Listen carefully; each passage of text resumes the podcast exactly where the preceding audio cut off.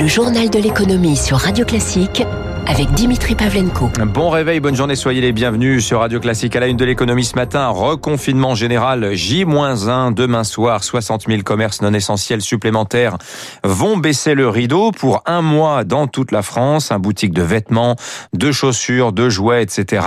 Elles rejoignent les 90 000 déjà fermés dans les 19 départements confinés.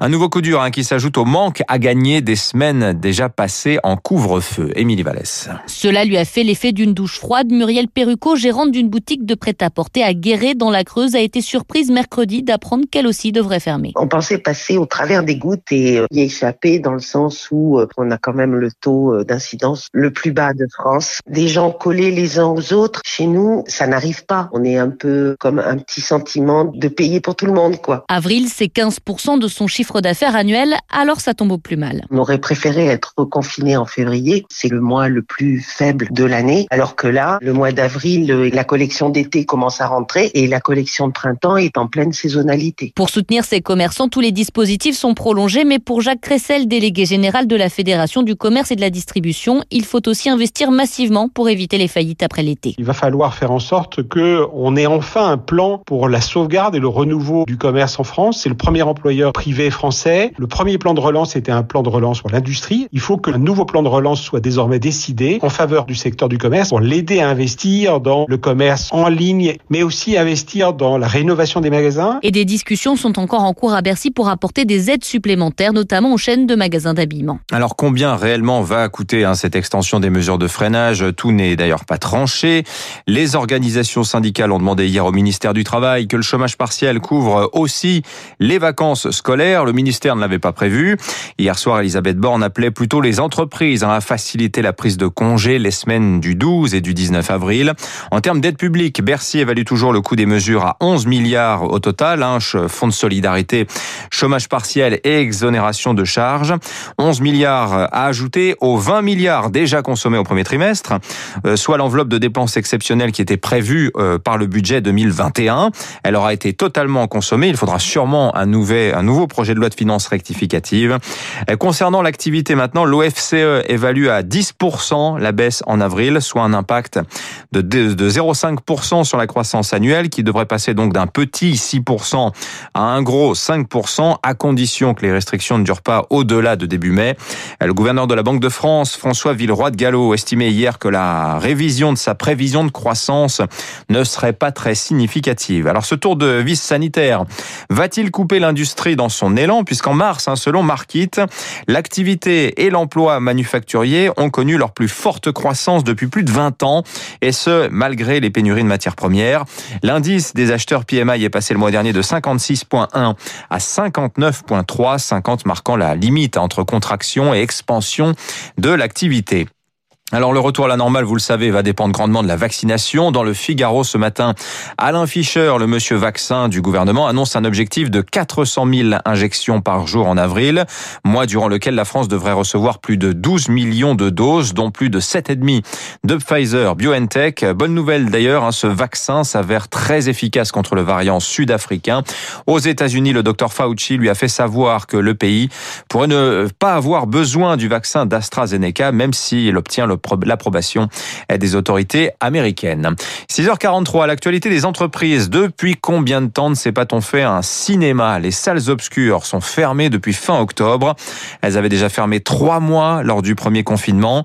Résultat, près de 400 films n'ont pas pu sortir. Bonjour Eric Mauban. Bonjour Dimitri, bonjour à tous. Le CNC, le Centre national du cinéma, a annoncé hier des mesures pour prévenir l'embouteillage qui est en train de se former en prévision de la réouverture. Voilà, il est fondamental que chaque œuvre puisse rencontrer son public. C'est une priorité pour le CNC. Pour y parvenir, certains films pourront bénéficier d'une dérogation et sortir sur le petit écran avant de sortir en salle. Une fois cette dérogation obtenue, eh bien les aides financières reçues pour leur production pourront être conservées, comme par exemple les crédits d'impôt et les avances sur recettes. La mesure est temporaire et fera l'objet d'une étude cas par cas. Le nombre de films français en attente de sortie est estimé à 200. Euh, pour les films étrangers, c'est entre 200 et 250. Le risque est donc grand de voir les grosses productions américaines jeter dans l'ombre les autres films. Les plateformes comme Netflix sont à l'affût. Certains distributeurs n'ont pas le choix. Ils sont parfois prêts à renoncer à des aides financières pour se faire racheter par des plateformes. Les regards se tournent également vers Canal+, gros financeur de films français. Le groupe pourrait donner son autorisation pour que des films puissent sortir ailleurs qu'en salle. Et lui, il faudra trouver un équilibre pour aider le cinéma français et retarder aussi le plus possible la concurrence frontale des plateformes de diffusion. Merci Eric Mauban. Suez met la pression sur Veolia. Selon les échos ce matin, le groupe est sur le point de céder ses activités de déchets en Australie, à moins d'un accord avec euh, son acheteur. Veolia, vous le savez, juge stratégique hein, les actifs australiens de Suez. Ce dernier se serait d'ailleurs mis d'accord avec l'Australien Cleanaway sur un prix d'un milliard six cents millions de dollars. Veolia a déposé un recours en France pour empêcher une telle mais euh, ce recours n'est pas suspensif. Alors de son côté, Suez promet de ne pas vendre s'il parvient à une solution négociée avec Veolia d'ici le 20 avril, ou bien si Veolia relève son prix d'achat à 22,50 euros par action contre 18 actuellement. Une très grosse acquisition en Espagne hier pour Vinci, 4 milliards 900 millions d'euros pour les activités dans l'énergie d'ACS. C'est une entité détenue par le mania du BTP espagnol, Florentino Pérez, inconnu pour être le propriétaire du Real Madrid. Fait du photovoltaïque, de l'éolien terrestre et en mer, des métiers en forte croissance hein, qui compenseraient les pertes de la branche aéroportuaire de Vinci. Vinci en plein virage vert, symptomatique d'ailleurs d'un mouvement général dans l'industrie. Selon Bruno Le Maire, l'économie française sortira davantage décarbonée de cette crise. Mais alors dans quelle proportion? On voit ça avec Eric Kioch. En 2050, nous entrerons dans l'ère du tout décarboné. C'est l'objectif affiché par la France, un mouvement déjà engagé mais boosté l'année dernière dans l'immobilier avec plus 75% de logements neufs certifiés écolo. Mireille Verneret, présidente du promoteur OGIC. Il y a eu une prise de conscience accélérée d'une nécessité impérieuse de construire mieux avec le respect de notre environnement. Côté automobile, l'électrique a dépassé les 10% de parts de marché en 2020, dopé par les incitations et les aides gouvernementales pour rouler plus vert, selon l'économiste Bernard Julien. On considère depuis euh, l'an dernier que ça y est, hein, c'est parti pour l'électrique, en partie parce que c'était écrit et en partie parce que la pandémie a été utilisée comme une opportunité d'accélérer cette mutation. Des bonnes nouvelles à nuancer, même si le mouvement est en marche, l'investissement vert en France, 38 milliards d'euros par an, reste encore quasi deux fois inférieur aux investissements fossiles.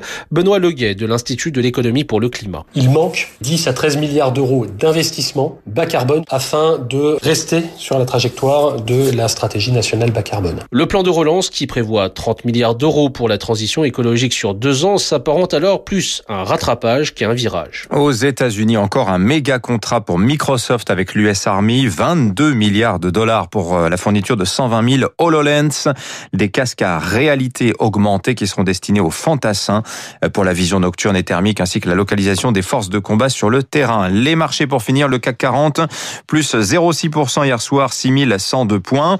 À Wall Street, record pour le S&P 500 qui gagne 1,18%, 4019 points. Le Nasdaq lui plus 1,76%, 13 480. Hausse plus modeste pour le Dow Jones, plus 0,5%. Euh, les perspectives de reprise ont été un peu modérées hier hein, par les chiffres du chômage, pas très bons. Plus de 700 000 nouvelles inscriptions sur la semaine, c'était au-dessus des estimations. Une date à retenir enfin le 14 avril. Ce sera la date de l'entrée en bourse euh, de Coinbase, la plateforme d'achat et de vente de crypto-monnaies. La valorisation de Coinbase est estimée à 90 milliards de dollars.